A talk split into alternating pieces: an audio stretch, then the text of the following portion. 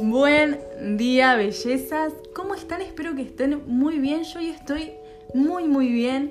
Si no me conocen o si me están escuchando por primera vez, un gusto, me llamo Nina, les doy la bienvenida, me pueden encontrar en todas mis redes sociales como Bruja Eléctrica, de verdad, en todas mis redes sociales. Tenemos Instagram, que es donde más activa estoy, tenemos TikTok, que es donde tenemos la comunidad más grande y hermosa. ¿Sí? Muchísimas gracias por eso, de verdad. Tenemos YouTube, donde aparte de estar este podcast precioso, tenemos un montón de contenido como videos explicando cómo hacer un tablero de los sueños de manera digital, ¿sí? De manera en tu teléfono, en tu computadora, donde quieras tenerlo, que no sea físico. Tenemos también un montón de contenido explicando cómo hacerlo físico y tenemos un montón de contenido, pero un montón sobre tarot, sobre astrología, sobre todo. Tenemos aparte Spotify, Apple Podcast y Google Podcast, donde está este podcast hermoso y específicamente tanto en YouTube como en Spotify también tenemos las listas de reproducción para poder manifestar. Hoy vamos a hablar de un tema muy importante que es el tema de los cristales, ¿sí? Justamente les doy la bienvenida a este podcast precioso y a este capítulo hermoso. Este podcast se llama Té de Yuyos y es el podcast en el que nos adentramos en la magia del día a día y el capítulo de hoy se llama cristales. Así que empecemos. Pero, ¿de qué vamos a hablar de los cristales en específico? Bueno, vas a tener que escuchar este podcast y prestar mucha atención porque no vamos a hablar solamente de la parte esotérica, ¿ok? Vamos a hablar de todo lo que necesitas saber y lo que nadie te dice sobre los cristales, ¿ok? Hoy estoy tomando un matecito con café porque saben que este momento realmente de, de yuyos es sobre justamente compartirles algo mientras me tomo un cafecito, un tecito, mientras me tomo un matecito con yuyos. Yo ya hablé lo que es eh, el mate, es una bebida que se hace a base de yerba mate, ¿sí? Si quieren aprender un poco más en mis podcasts, en mis capítulos anteriores, yo ya les conté qué es, ¿sí?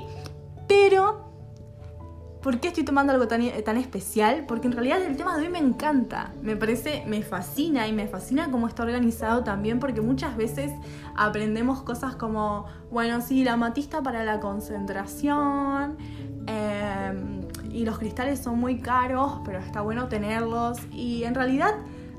¿Por qué son caros los cristales? ¿Qué son los cristales? ¿Para qué sirven? ¿Cómo se forman? ¿Por qué se llaman así? ¿En qué se utilizan? ¿Para qué se usan en la medicina holística? ¿Para qué se usan en el esoterismo, la magia y la espiritualidad?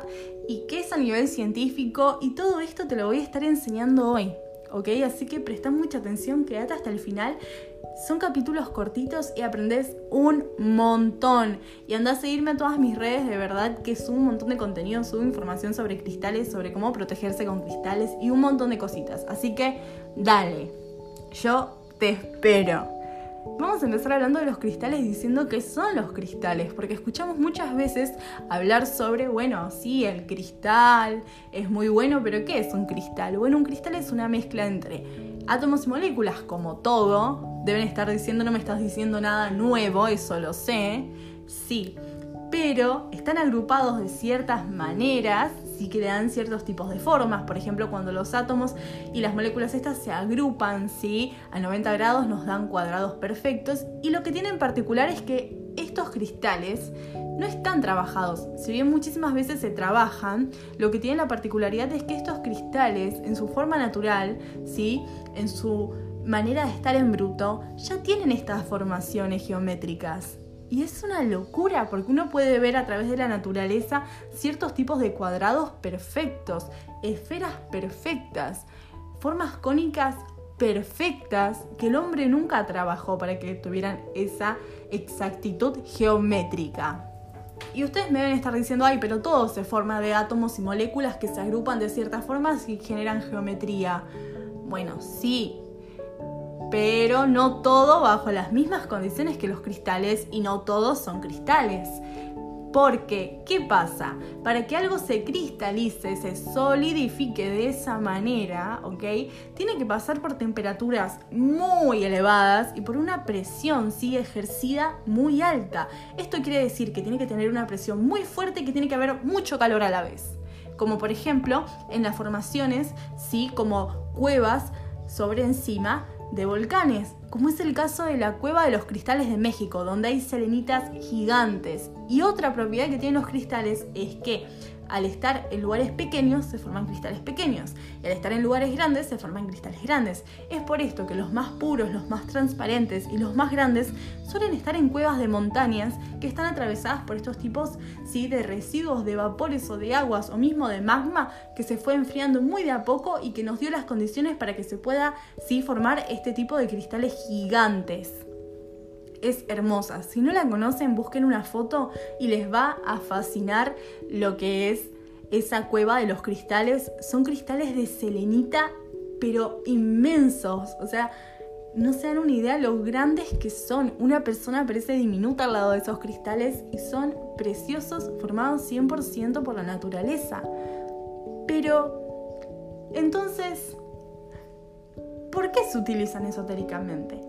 Bueno, en realidad la historia de los cristales viene desde hace mucho tiempo, desde cuando no se comprendía y se le dio el nombre pensando si la traducción exacta de esto que era cristal era justamente el frío, porque se creía que eran si estos elementos congelados, este hielo. De hecho, em, aparte de por sus transparencias y sus formas que dan como esta idea así de, por ejemplo, eh, las estalagmitas o estalactitas, ¿sí? En las formaciones de las, las, cuevas, ¿sí? Que de hecho también se dice los cristales, pero el hielo se forma así, ¿sí? Em, lo que tenemos que tener en cuenta es que claramente no estaban todos estos conocimientos científicos que tenemos hoy en día y que había que encontrarle una explicación en ese momento y que se lo asoció al ser transparentes, al ser tan puros, a tener estas formas parecidas al hielo, a hielo se los asocia a eso. Pero entonces, ¿por qué se les da un uso esotérico? ¿Por qué se les da un uso espiritual? ¿Por qué se utilizan y para qué se utilizan? Bueno, porque a través de diferentes tipos de estudios y creencias también, ¿sí?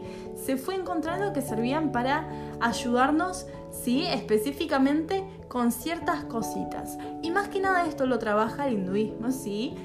Con lo que es los chakras, por ejemplo. ¿Sí? Si bien antes no se trabajaba con los chakras, se trabajaba de la misma manera, ¿sí? Cada cristal se asoció a una parte del cuerpo y cada parte del cuerpo a diferentes tipos de sanaciones, de protecciones, ¿sí? Por ejemplo, em, para que se den una idea, cuando te dicen necesitas tener un cuarzo rosa cerca del corazón, es porque estamos trabajando con el chakra del corazón y es porque el cuarzo rosa lo que ayuda es, es ¿sí? a mejorar este chakra, a trabajarlo, a cuidarlo, a protegerlo, a limpiarlo. Entonces estamos cuidando y estamos trabajando esta parte sentimental de ese chakra, ¿ok? Por eso te dicen, tenés mucha ansiedad, comprate un cuarzo rosa. Em, y lo mismo, por ejemplo, con la matista, que hoy dijimos, ay, sí, comprate una matista y es concentración, es porque estamos trabajando con el chakra, chakra del tercer ojo, ¿ok? Entonces, de hecho, se utiliza apoyándolo sobre el chakra del tercer ojo para estudiar, para trabajar la concentración, la intuición, para poder abrirlo, ¿sí? Figurativamente, recordemos que todos tenemos el chakra del tercer ojo, ¿sí? Y para poder, en este caso, trabajarlo y utilizarlo a nuestro favor. Lo mismo si estamos utilizando, por ejemplo, ¿sí? lo que es eh, los cuarzos blancos o los cuarzos cristales. Un cuarzo precioso, el cuarzo cristal, porque recordemos que es un cuarzo que toma todas las propiedades sí que le estemos intencionando, que le estemos dando, porque justamente esta capacidad de ser cristalino y de ser tan puro es lo que nos da también estos beneficios, ¿ok? Se utilizan muchísimas veces en las coronas, en las cabezas. De hecho, antes se utilizaban mucho en las coronas los cuarzos. ¿Por qué? Porque trabaja justamente el chakra corona. Entonces, cuando trabajamos con estos cristales, ¿sí? que asociamos a ciertos diferentes de partes del cuerpo, ciertos tipos de chakras, ¿sí? lo que estamos trabajando es nuestro ser y nuestra alma. Pero, entonces, ¿por qué es tan caro conseguirlos si se forman de, manera natural? Bueno, es muy caro conseguirlos porque acá tenemos una subdivisión. Tenemos la parte, sí, en la que primero son muy difíciles las condiciones, sí, se tienen que dar de una manera en específico que no muy comúnmente se dan, para que puedas conseguirlos, por lo cual eso ya le da un valor agregado. Aparte de esto, puede ser que esté trabajado, que es un poco más barato, pero si está en bruto con estas condiciones, obviamente que el precio va a ser muy alto. Ahora, si está trabajado, te cobran esta manufactura. Y si está en bruto y es chiquitito, es cuando son más baratos estos cristales que los puede conseguir cualquier persona y los puede tener, ¿sí? Pero claramente muchas veces o no están en un perfecto estado o no están muy limpios de otros tipos de minerales, por lo cual tienen contaminaciones de otros tipos de minerales, que no quiere decir que sea bueno o malo, sino que quiere decir, sí, justamente que no tiene esta pureza característica que se conoce de estos tipos de cristales. Em, ahora, ¿qué es mejor, tenerlo puro o tenerlo pulido? Obviamente que va a ser mejor tenerlo en bruto, tenerlo puro, así sea que no sea tan estético que tenerlo trabajado ya manufacturado. Esto con todo lo que conocemos, ¿ok? Porque aparte no sabemos los procesos por, por los que está pasando y porque aparte existen muchísimas copias. Muchísimas veces creemos que al conseguir algo más transparente, algo más cuidado, algo, estamos consiguiendo algo más puro. Y la realidad es que no, muchísimas veces hacen copias de ciertos tipos de opalinas. Sí que es una forma de vidrio. Recordemos que el vidrio no, si bien lo conocemos como cristal, los cristales de la ventana no cumple con los requisitos para ser un cristal, ¿ok? Y tenemos justamente... Eh, lo que es también em, estos, ¿sí? Estas otras copias de resina.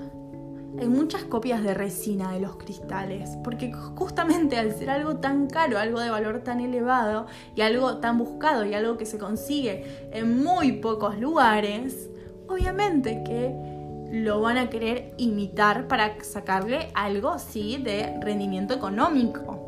Entonces hay que tener mucho cuidado. Ahora pasamos, sí, a otra parte. ¿Dónde consigo entonces los cristales? Bueno, yo lo que recomiendo es aprendan mucho sobre el cristal que están buscando porque claramente tener una piedra, sí, eh, y tener estas propiedades en estos cristales, obviamente que tienen que ser el cristal real, no puede ser una imitación, ¿sí? Pero ¿cómo nos damos cuenta estudiando sobre eso? Algunos tips que les puedo dar es que, por ejemplo, los cristales, como hoy hablábamos que se los asociaba al hielo, también se los asociaba por la temperatura, porque están fríos. Suelen estar fríos en comparación a otro material sintético. Entonces algo que pueden hacer es apoyarlos sobre sus labios, sobre sus manos, ver si en ese sentido si están más fríos de lo que estaría alguna resina si algún vidrio, cuánto tarda en calentarse, porque suelen tardar más en calentarse a la temperatura de las manos. Em, otra cosa que les puedo dar es, suelen ser bastante pesados, sacando algunas excepciones. Siempre estudien, sí, cuáles son las características específicas de cada cristal, porque no va a pesar lo mismo una selenita, un cristal de sal o un cuarzo. No va a pesar lo mismo. Claramente el cuarzo es mucho más pesado, ¿sí? Y lo importante es aprender las características de cada mineral, de cada tipo de mineral, ¿sí? de cada agrupación de estos minerales también, cómo se comportan y cómo trabajan, porque muchas veces nos lanzamos y decimos, bueno, una feria artesanal, y sí, muchos puestos venden, yo compré muchísimos de mis cristales de mi colección en ferias artesanales, como también los he juntado eh, en un río, en alguna montaña, pero lo importante acá es que entiendan que también mucha gente les va a querer estafar por lo mismo que decía antes. Entonces es muy importante que aprendan sobre esos cristales. Otra cosa a tener en cuenta es, existen muchos lugares que venden específicamente cristales. Em, sí, yo sé que en Belgrano, por ejemplo en Argentina, en Belgrano hay lugares así. Em, y lo importante es que tengan mucho cuidado y que aprendan bien sobre eso, ¿ok? Aprendan bien, traten de no comprarlos online, si los compran online que sean a alguien que realmente confían, que sea eh, un lugar donde puedan hacer de última una devolución, si es que no es el cristal, con mucho, mucho cuidado, ¿sí? Siempre, porque a veces nos venden cosas y tengan cuidado cuando les dicen esto es muy, muy barato, porque generalmente son imitaciones tengan cuidado.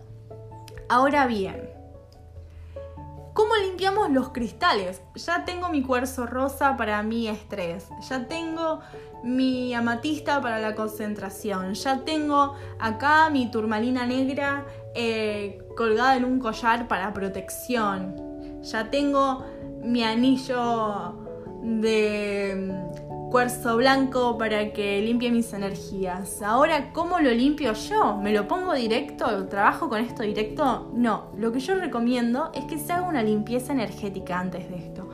¿Y cómo se puede hacer una limpieza energética? Ay, acá se nos desglosan un montón de maneras.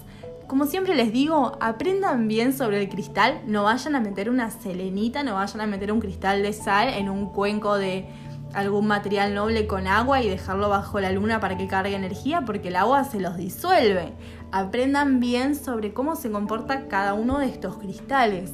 Ahora, los que se pueden limpiar así, ¿sí? Por ejemplo, el cuarzo, por ejemplo, la amatista, la pueden dejar en agua con sal o sin sal, dependiendo siempre recuerden los, los, componentes que tiene cada cristal y cómo se comporta con la sal, ¿sí? Que soporte el agua no quiere decir que no se pueda corroer por la sal, en un cuenquito algún material noble, madera, barro, em, algún material como lo puede ser cerámicas, ¿sí? algún material que no sea plástico y lo van a poner sobre algún lugar que le dé la luz de la luna, siempre controlando bien ¿sí? qué tipo de energía tenemos de ese día de la luna.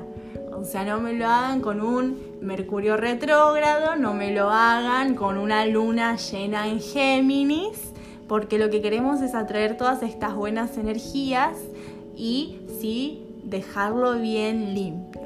También lo pueden limpiar con la luz del sol, lo pueden dejar en el sol, ¿sí? Que absorbe esas energías, que se limpie. Pueden ponerlos en agua corriendo. A mí me gusta mucho limpiar los cristales sobre agua que está corriendo, sobre una canilla, sobre, por ejemplo, un río. Si tienen la oportunidad de ir a un río, si tienen la oportunidad de ir al mar, los pueden limpiar ahí. Em, también los pueden limpiar con inciensos. A mí me encanta eh, para limpiar, para limpieza, el sándalo. Pueden utilizar sándalo, pueden utilizar palo santo, pueden utilizar también, por ejemplo, romero, laurel, ¿sí? hierbas como la ruda, que son todas para protección y para limpieza, y lo pueden limpiar así, pueden limpiarlo ahumando canela, haciendo algún tipo de vapor. Yo ya les enseñé en lo que es el capítulo de limpieza energética, cómo limpiar con vapores de hierbas. Em, les enseñé un montón de maneras de limpiar, pueden ir a escucharlo, es justo, eh, sí, el capítulo que se llama limpieza energética y les va a reservir para limpiar los cristales. Em, así que ahora que ya tienen todo esto, así que ahora que ya lo saben, empiecen a usarlos, cuídenlos, quiéranlos, dense la oportunidad. Y de verdad, yo voy a estar hablando en capítulos siguientes más sobre los cristales, vamos a hablar específicamente sobre chakras y ahí les voy a contar qué cristales para cada chakra. Así que suscríbanse al canal de YouTube si ven este podcast por YouTube, suscríbanse a Spotify, sí, síganme en Spotify. Eh, o en Google Podcast o en Apple Podcast, ah, me trabé, en Apple Podcast o donde sea que lo escuchen síganme ahí, estén atentos porque voy a estar subiendo el video, el video, no, perdón, el podcast de los chakras y ahí van a tener qué cristales para cada chakra, cuál se recomienda. También voy a estar subiendo más adelante qué cristales para cada signo, porque muchísimas veces asociar con otras prácticas como la astrología, en lo que ya tengo un podcast grabado de astrología, si no lo escucharon, sobre astrología y sobre cómo leer tu carta astral, carta natal. Por favor, si no sabes leer tu carta astral, corre a escuchar ese podcast. Em, es importante juntar estas prácticas, ¿sí? La espiritualidad ¿sí? el trabajo de la magia, del esoterismo, se utiliza muchísimas veces ¿sí? mezclando todos estos conocimientos y generando una práctica propia, generando una práctica de, eh, ¿sí? de justamente poder juntar estos conocimientos que ya tenemos y amplificar sus poderes. Entonces, atentes, esperen bien, con ansias, porque les juro que va a llegar tanto qué cristales utilizar para cada chakra, como qué cristales utilizar según tu signo y por qué. Esto fue Té de Yuyos el podcast en el que nos adentramos en la magia del día a día. Mi nombre es Nina, como ya les conté. Sí, me pueden encontrar en todas mis redes como Bruja Eléctrica. Por favor, síganme. Les juro que soy una mina copada, trato de subir contenido variado, contenido que les sirva a ustedes. De hecho, tengo información sobre cristales en Instagram un montón, en TikTok también si les interesa ir a verlo. Y nada, Espero que les haya hecho compañía, espero que les haya gustado. A mí me encantó grabarlo, quizás quedó medio desordenado, lo siento mucho, de verdad lo hice con mucho amor. Pasa que es un tema que me apasiona tanto que me pone nerviosa hablar de este tema, porque me entusiasma un montón. De hecho, seguramente lo están notando en mi voz, que empieza a hablar más rápido y más fuerte, porque me encantan los cristales. Los colecciono desde que soy muy chiquitita, de verdad. Tengo una colección de cristales desde que soy chiquita, me apasionaron siempre, me encantaron siempre. Siempre que alguien se va de viaje y me dice, ay, ¿querés que te traiga algo? Por ejemplo, qué sé yo, parejas, amigues, se van a la costa. ¿Querés que te traiga algo? ¿Querés que te traiga alfajores de la costa? No, quiero que me traigas un cristal de una feria artesanal si encontrás. Quiero que me traigas piedritas de la playa. Quiero que me traigas arena. Por favor. Em, así que eso fue todo por hoy. Saben que Té de Yuyos es un podcast que no tiene ningún tipo de fin de lucro y que grabo desde mi casa con mi teléfono. De hecho, quizás hasta escuchan ruidos generalmente de mi casa. Lo hago con mucho amor porque en realidad es lo que amo hacer, no le saco ningún tipo de crédito. Eh, así que si realmente les interesa, si realmente sale de su corazón poder hacerlo, si realmente les gusta este tipo de contenido y quieren apoyarlo para que pueda seguir haciéndolo. Eh, tengo la plataforma de donaciones, sí, que se llama eh, cafecito.app, app como de aplicación, app, slash o barra, como ustedes le digan, T de Yuyos. El link directo está en la descripción de este podcast, está en la descripción de los videos de YouTube, está en mi Instagram Muchas gracias por escucharme, muchas, muchas gracias por todo el apoyo. Hoy me trae un montón, perdón, de verdad estoy muy emocionada, no sé, estoy muy feliz hoy. Espero que también se les haya transmitido eso y que tengan un día hermoso y una semana hermosa, que empiecen muy muy bien. Les mando muchos saludos y muchas energías hermosas y nos estamos viendo entonces el miércoles que viene. Chau, chau, bellezas.